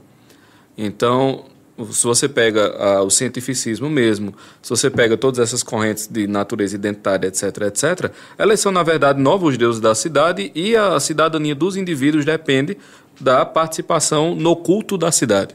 Então, no final das contas, a gente está voltando ao velho paganismo né, o mundo ocidental. O que é que vai acontecer disso? É muito complicado dizer. De fato, é muito complicado dizer. Mas, com relação ao Brasil, o Brasil ele tem uma criou-se uma consciência muito profunda da existência desses, dessas novas divindades, ainda que não com essa concepção. né? E isso se deve, obviamente, à ação da graça, mas se deve também a um milagre civilizacional de tipo intelectual que foi Olavo, e tudo o que se seguiu a partir do trabalho de Olavo. Eu realmente acredito boa parte das próximas décadas ao trabalho de Olavo, esse renovo. Da, eu, eu tenho profunda esperança no Brasil, cara. Não está acontecendo, pelo menos que eu conheça, nada parecido com o que está acontecendo aqui. Porque ah, o cristianismo está será acossado por paganismo, meu Deus do céu, essa é a nascente do negócio. ah, meu Deus, e agora? Né, nós estamos sendo perseguidos por pagãos. Minha filha, senta aqui. Vamos conversar um negócio. Tu tá ligado como é que a história começou, né? Você manja Gil, Cristo. Gil. Manja. Já Já, ouviu- já ouviu Já falar, ia falar dele. Já ouviu falar nesse cara? Tá ligado? Deixa, eu- deixa eu te contar a história de umas pessoas ali. Então, assim, esse não é bem o problema. O problema é você estar sendo acossado por essas forças pagãs sem você ter raiz no solo cristão. Esse é um problema. E a religião, pelo menos no Brasil, ela está lançando raízes profundas. Brasil contra o mundo, então. Não tô De, brincando. cer- de certo modo, cara, de certo modo, né? A fé não desaparecerá de Portugal e, Sim. e a, nós temos uma ligação muito... Brasil é Portugal. Brasil é Portugal. né? Então, veja, eu A realmente gente vê muito isso nisso. na série Brasil também, Exatamente. inclusive, a Sim, última sim, cruzada, né? É, exato. A gente tem um... o sangue- o sangue templário aqui. os templários, exato. Então, veja, eu tenho muita esperança, mas a esperança, ela só existe, e aqui é um ponto, a esperança enquanto virtude, ela só existe quando o otimismo já não é possível. Enquanto você tem a possibilidade de ser otimista, porque existem probabilidades naturais de certa coisa acontecer, a esperança como virtude ainda não chegou. Porque a esperança quanto virtude, ela só tem a Deus por objeto. Enquanto você ainda está na probabilidade dos elementos naturais, Deus não é o objeto da esperança, mas também o desenrolar natural das coisas. Né?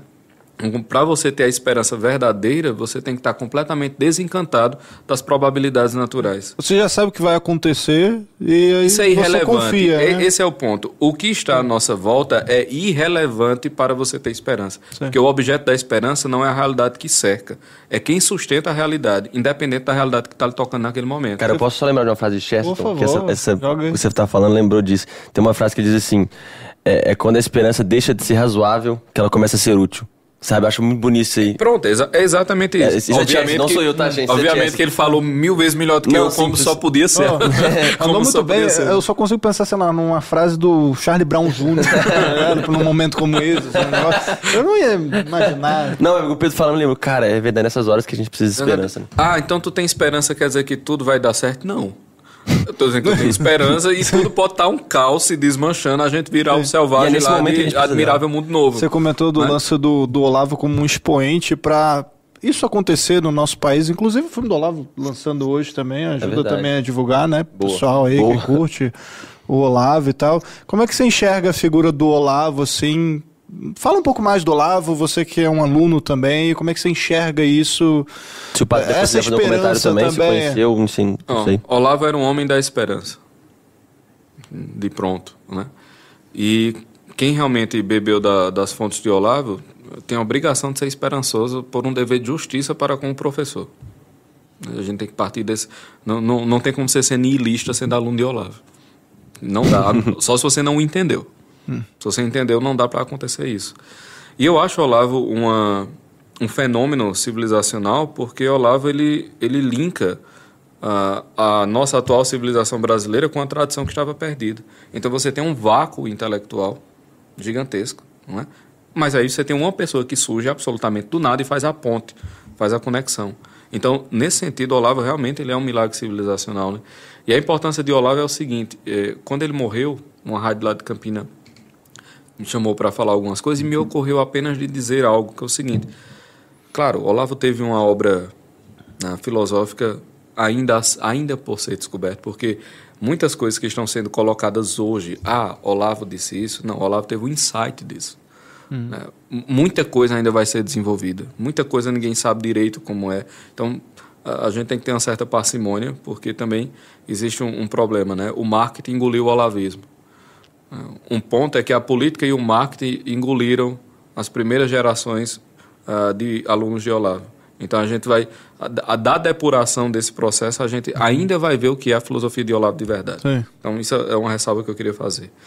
Mas eh, tem um, um ponto que foi o seguinte: uma das principais obras de Olavo foi a construção de pessoas. Entendeu? Olavo criou uma geração de pessoas dispostas a deixar-se ser vencidas pela verdade. Deixar-se vencer pela verdade. Isso, para mim, é a maior lição assim que Olavo, Olavo me legou. Você não importa. O que importa é a verdade.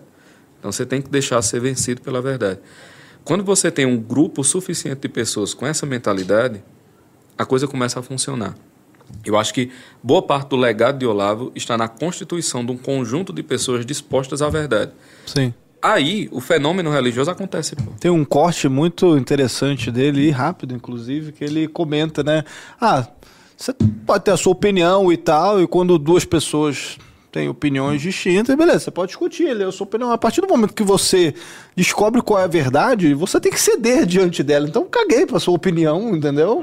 Tipo, você tem a verdade aqui, não, não existe outra coisa. Essa é a verdade, então seguiremos a verdade, né? Exatamente. Ser vencido pela verdade é, é o- a base da sanidade. Veja, quando, toda, toda insanidade ela tem raiz numa mentira. Todo desequilíbrio tem raiz numa mentira. E a mentira fundamental do espírito humano é a soberba, que é a mentira com relação ao seu próprio tamanho e ao seu lugar, ao lugar que você ocupa no mundo. É, razão pela qual, por exemplo, Lúcifer é o louco fundamental e o burro fundamental também. É, Lúcifer é estruturalmente louco e burro. Exatamente porque é, é incapaz de, de perceber ah, essa verdade, ele pai da mentira. Então a, a mentira está na base da insanidade. Quando você começa a criar uma cultura de verdade, não não no sentido de uma cultura real, mas uma cultura pela verdade, aquele fenômeno, busca, né? a busca, aquele fenômeno da atmosfera que nós falamos, da atmosfera cultural, Sim. você não precisa perceber a raiz das ideias para vivê-las. Quando você começa a criar uma cultura de verdade, a, o fenômeno religioso começa a encontrar um solo fértil. Entendeu? Uhum. Então, se você cria uma cultura de verdade, meu filho, você joga Santo Agostinho nela. Se você está numa cultura revolucionária, você joga Santo Agostinho, brota Leonardo Boff. É. naturalmente, a coisa fica naturalmente é, evapora, né? É, não, não dá. É, exatamente. É, é, a semente lançada e sufocada pelos espinhos, né? pega pelos pássaros, né? não lança raiz. Então, assim, quando você cria esse ambiente, o fenômeno religioso desponta. E Olavo criou esse ambiente. Daí a, a importância que eu dou ao fenômeno Olavo dentro dessa uh, dentro da, da, história da civilização brasileira, né? que eu digo mais terá repercussões para além da civilização brasileira, porque a, a Grécia de Sócrates não existe mais, mas Sócrates existe, entendeu? Então assim, é, quando uma obra ela é real, profunda feita por uma personalidade dedicada à verdade, ela sobrevive a tudo que está à sua volta no momento em que ela foi feita. Então, a obra de Olavo permanecerá quando a coisa chamada Brasil não existir mais. Mário Ferreira dos Santos vai existir quando o Brasil não existir mais. Assim como todos os homens da história, quem, quem eram os inimigos de Sócrates, né? Quem, quem eram as pessoas que zombavam de Sócrates? A gente não sabe o nome delas e só sabe como nota de rodapé a vida de Sócrates. Então, é, a, o que está acontecendo no Brasil agora, eu realmente acredito que vai ter repercussão pelos próximos séculos e, em boa medida, vai moldar a história da humanidade enquanto a humanidade existir. Isso, para mim. Fantástico. É. Fantástico. É... é... engraçado que, falando de, do Olavo, muitas coisas falam de. Não estou comparando um com o outro, né? Claro que Sócrates é Sócrates, mas. Porque o Sócrates, sei lá, tinha uma seita e corrompia a juventude. Aí fala a coisa mesmo com o Olavo. O Olavo tem uma seita e corrompe a juventude, sabe? É engraçado esse paralelo. O do Bolsonaro, terraplanista. é. Não, mas, mas, de fato, Olavo, Olavo, Olavo, é um fenômeno de Socrático. Sim, não, eu não estou duvidando disso, não. É. Eu tô concordando. Não, não, eu mas... sei, mas assim, ele é um fenômeno de tipo Socrático, uhum. realmente. E, e com todo mundo aconteceu isso, né? Sim, sim, sim. Padre, você chegou a conhecer o Olavo? Conheci, enfim. Conheci, eu... tive, tive, bastante contato com, com a Roxane. Olha, que fantástico, não sabia. Sim, sim, sim. É, assim, eu acho que para entender essa, essa figura, a gente precisa é, discernir duas dimensões. Uma coisa é o Olavo é, no debate público. Hum. No Facebook. o Olavo no Facebook, etc. E outra coisa o Olavo filósofo. Ah, e, e, e, quando a gente diz o Olavo filósofo, por mais que a academia estribuche, não tem como você não dizer que ele não desenvolveu uma filosofia mesmo. Quer dizer, ele não é apenas autor de uma filosofia que tem traços, que tem, que tem contribuições muito originais, em diálogo com toda a tradição filosófica, mas a pedra de toque da filosofia dele, que é simples, né? só, a só a inteligência, a consciência individual é capaz de conhecer. Só.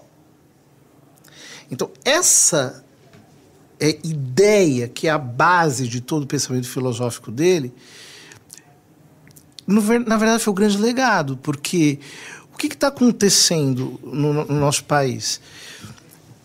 A oficialidade está profundamente incomodada com a autoria da população. Fantástico. Nós estamos vivendo um momento histórico, é muito curioso, né? É, o, o, o Raimundo Fauro, dizia que a história do Brasil é a história de um povo tentando se libertar de uma elite pequena e onipotente. E ele chamava isso de a Revolução Brasileira, né?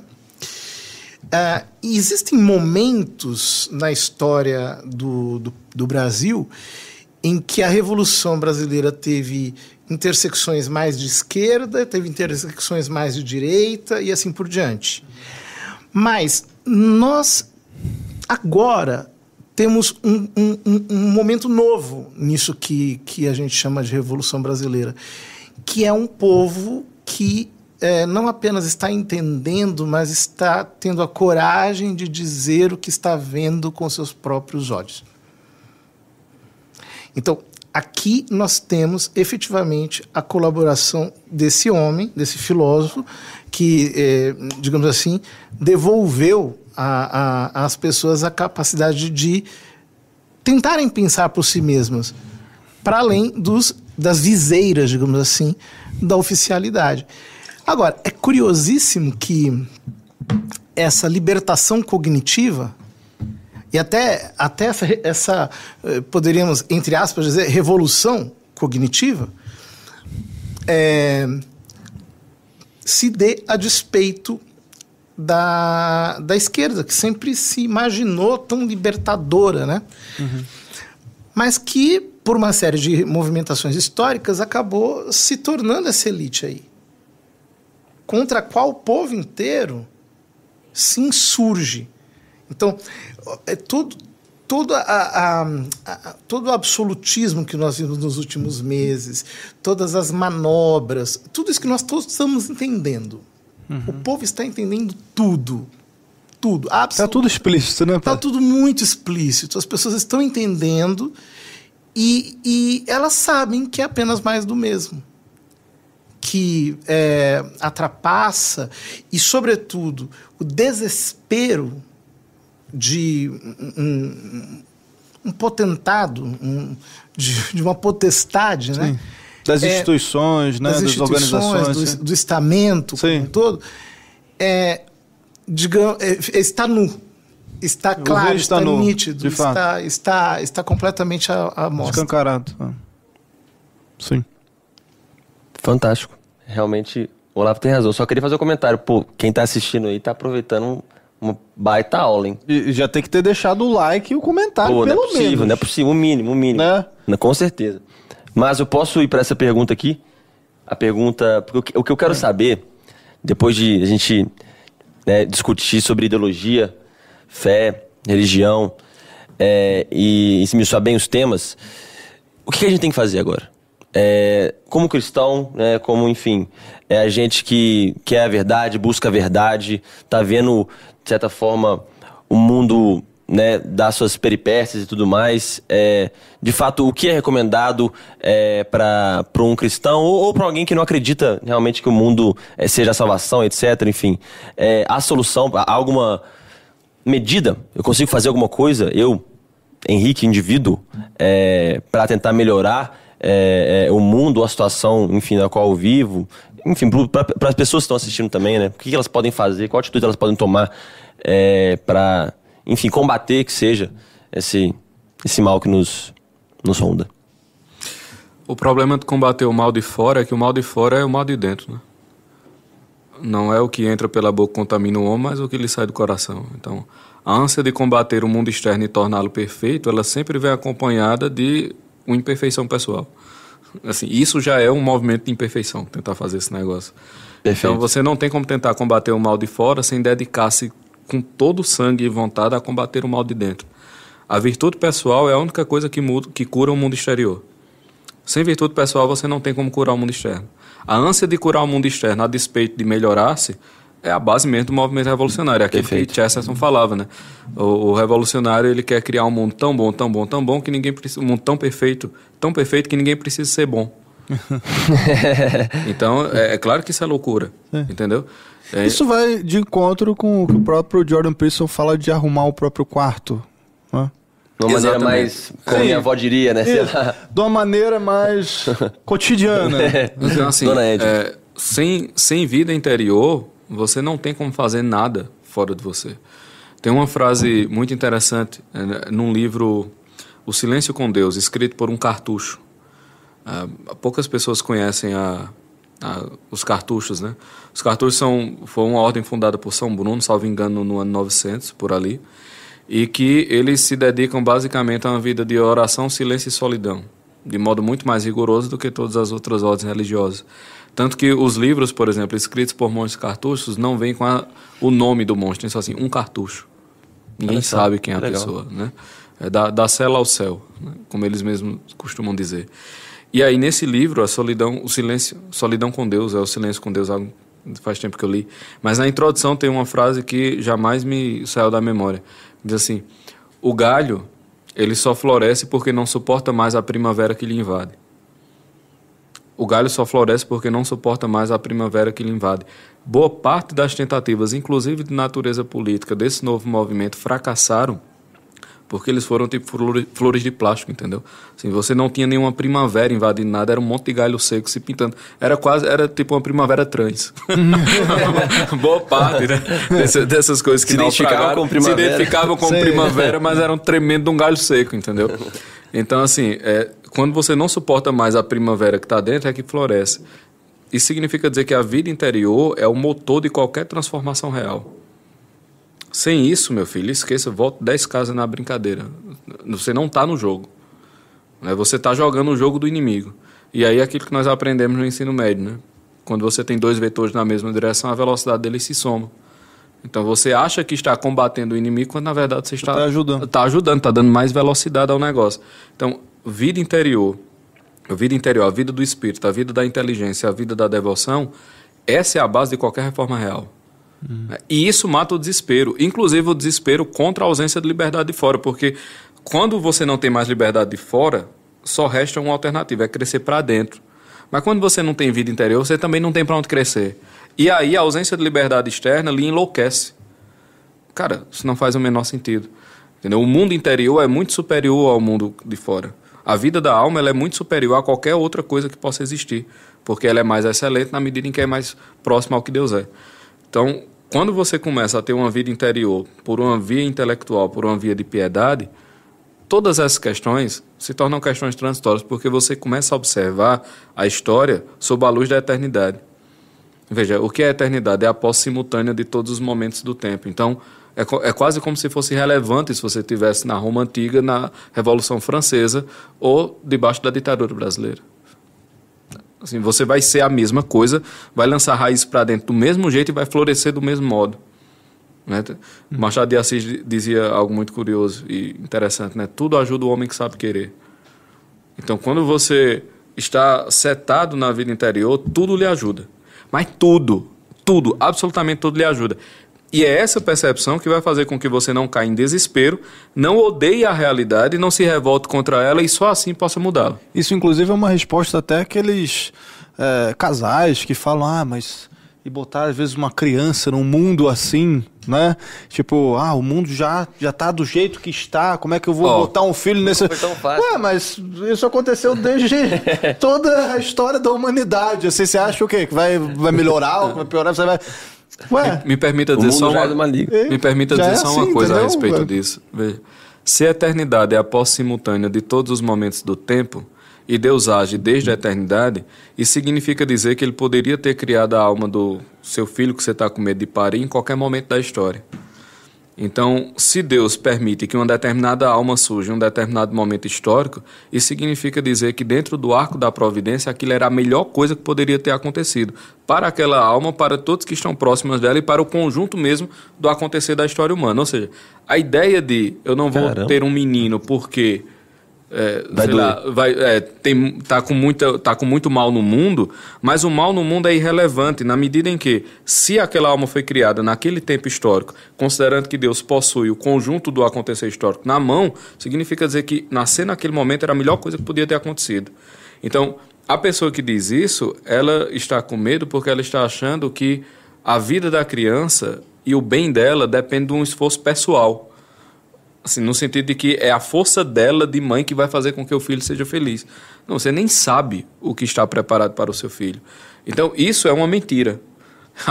Toda neurose tem por base uma mentira. Você partindo de um princípio mentiroso, Sim. está ficando neurótica, desesperada e revoltada contra a realidade. Sim. E dessa sua neurose, desespero e revolta, você está impedindo que uma alma nasça no melhor momento possível para a alma dela. Olha que maravilha. Hum. Né? Então, assim, é um argumento que não faz o menor sentido, sob qualquer ponto de vista. Eu acho que de fato acabou com a pessoa. A pessoa não, tá maravilhoso. Eu quero, inclusive. Você quer complementar, padre, por favor? Não, é, você perguntava o que fazer, né? E ele respondia Boa, que é o princípio do, da interioridade, etc. Eu queria só complementar dizendo o seguinte: o que fazer, basicamente, também é não se vergar a aparente vitória ou aparente triunfo é, de tudo, de, to, de, toda essa absurdidade, de toda essa barbárie que nós estamos testemunhando. Por quê? Porque o apogeu do mal é como, é como um câncer. Né? Quando o câncer chega ao seu apogeu, ele morre, ele mata. Ele matou o hospedeiro, de certa forma, né? Exatamente.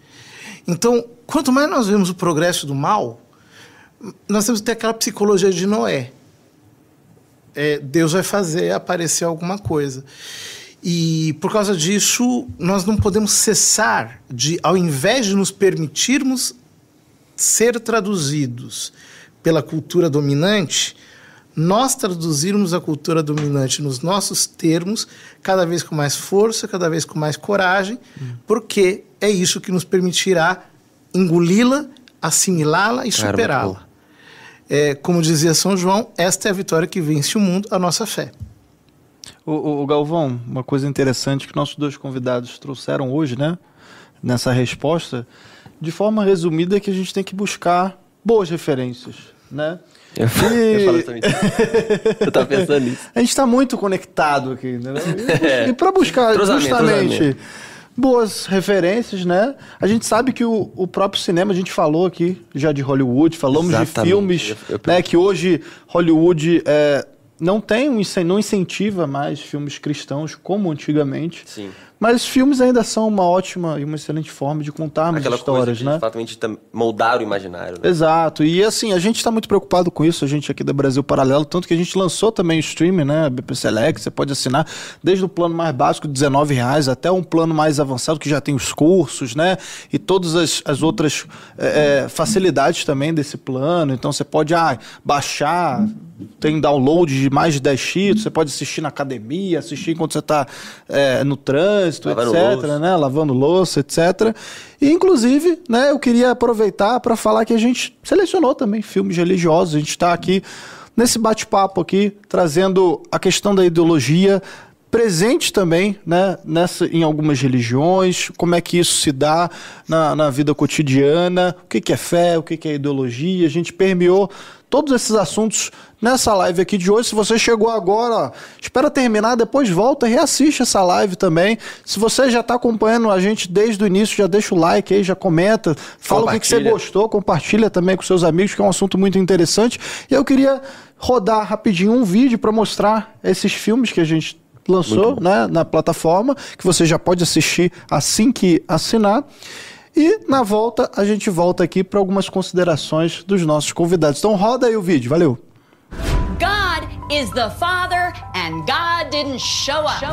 Ainda há espaço para a religião em Hollywood? You know, say you're Christian apparently is a bad thing in Hollywood nowadays. Um, it, it has gotten worse. There, there, there is a, there's a weird lack of tolerance. É cada vez mais comum vermos a religião ser tratada dessa forma nos filmes de Hollywood. Nos grandes streamings, a realidade parece se repetir.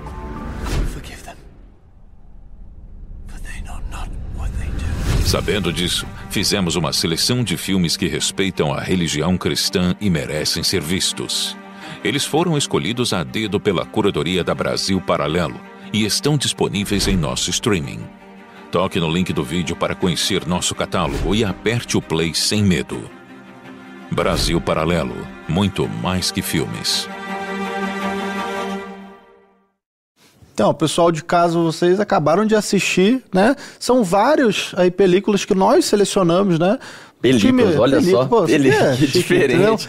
Películas. Inclusive, você selecionou algumas lá, né? Sim, sim. Conta como é que foi participar disso aí, escolher Não. também esses filmes. E queria lembrar, claro, para o pessoal de casa que estamos com essa promoção.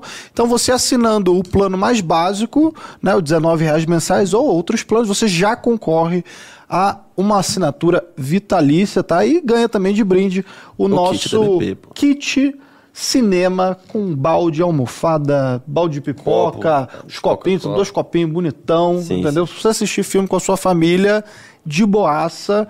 Então, ó, assina BP, QR Code na tela, link na descrição, não tem erro. Tá Você tem uma última pergunta? Tenho sim. A última pergunta que, que é justamente voltar ao, ao início, né, da, da nossa conversa, que a gente está falando de cinema ali, etc., e eu queria saber se o cinema ele, ele, atinge muita gente, né? Ele afeta muita gente, ele consegue moldar muito o imaginário, até porque é audiovisual, né? Então é muita imagem também. Então eu queria saber se vocês acham que, de fato, tentar resgatar é, ou até produzir, né? Que seja o Mel Gibson agora está fazendo Paixão de Cristo 2, né? É, vocês acham que o, o esse cinema é, verdadeiro, que conta essas histórias de verdade, eles podem nos pode ser uma ferramenta que claro que também o cinema não tô falando que o cinema vai salvar o mundo, né? Mas enfim, é, pode ser uma ferramenta de educação, de mudar o imaginário, que de fato pode ajudar as pessoas a terem ali é, resgatarem os valores, né? Como a gente fala aqui na, na Brasil Paralelo, é, enfim, o filme do Mel Gibson e outros filmes, outras séries também que são, são, são muito famosas hoje em dia. Você acha que o cinema, Pedro fala muito de imaginário também, até com influência do Olavo, ele de fato tem esse poder, ele pode de fato ajudar as pessoas, até a pessoa mais leiga também, muitas pessoas não vão ler um livro, né? Etc. Rapaz, tudo que está na realidade teve que estar na imaginação antes. Então, uma coisa que a arte faz e o cinema faz né, muito bem é dar às pessoas um horizonte de possibilidades. Só que às vezes é, é porque a gente também negligencia assim o impacto da arte, sabe?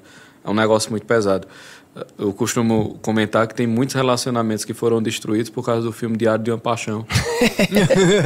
porque, filme é muito. Porque assim, a, veja, a pessoa acha que o, a única, o único horizonte de possibilidade de um relacionamento é ser parecido é, com aquilo. É ser tipo, é ser aquele negócio.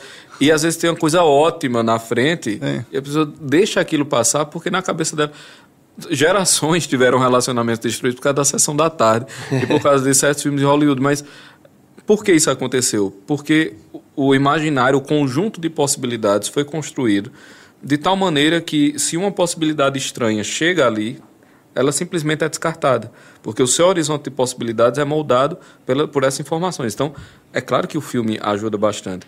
Quer dizer, se você tem, de, você tem lá é, Diário de uma Paixão, sei lá, a culpa das estrelas. A culpa é das... John. É, uma coisa... Crepúsculo. De... Crepúsculo e tal. E de repente você tem também no mesmo patamar de sucesso a biografia de Padre Pio. então é óbvio que o seu, o seu conjunto de possibilidades, cara, dá pra ser como a menina de Diário do Paixão. Dá, e dá pra ser como o Padre Pio, entendeu? Tá ali no, no mesmo conjunto de possibilidades. Então é muito importante que é, bons filmes Agora, se você só assistiu o Crepúsculo, você vai querer que o cara seja igual o Edward Cullen, brilhe no escuro. E brilhe no escuro e seja aquele jeito, né? Meio parado, ao mesmo tempo. Melodramático demais, assim. Exatamente. Triste, Quer dizer, se, se o homem não for daquele jeito. Ó, oh, tá vendo? Tão gente boa, a gente tava tão certo. Às vezes a pessoa rejeita sem nem saber porque é que tá rejeitando. É. Aquela ideia já tá tão entranhada na cabeça dela que ela nem se lembra mais porque é que tá rejeitando. E daí porque também filmes, por exemplo, que exaltam, exaltam um determinado caráter de masculinidade, um determinado padrão de feminilidade, eh, padrão de educação e tal, eles estão sendo também rechaçados junto com a, o, os filmes de natureza cristã, né? Porque colocam nas pessoas um repertório de possibilidades que está, bem, está para muito além do, do repertório progressista. Então. Perfeito, muito bom. E uma Não, palavrinha final, pai. Sim, eu, eu, eu, eu concordo absolutamente. Só que eu, eu, eu, acho, eu acho o seguinte, né? É, na primeira parte do século XX, nós tivemos um conjunto de escritores é, católicos que eram, eram escritores. Então, eles concorriam em pé de igualdade com os demais escritores. Então, Chesterton, C.S. Lewis, é, Bernanou, e por aí vai. Né? E, e, e, eles efetivamente escreviam romances, né? e eram romances que concorriam mesmo. Né? Eu não acho que nós devamos ficar circunscritos a é, por exemplo, fazer filme sobre vida de santo.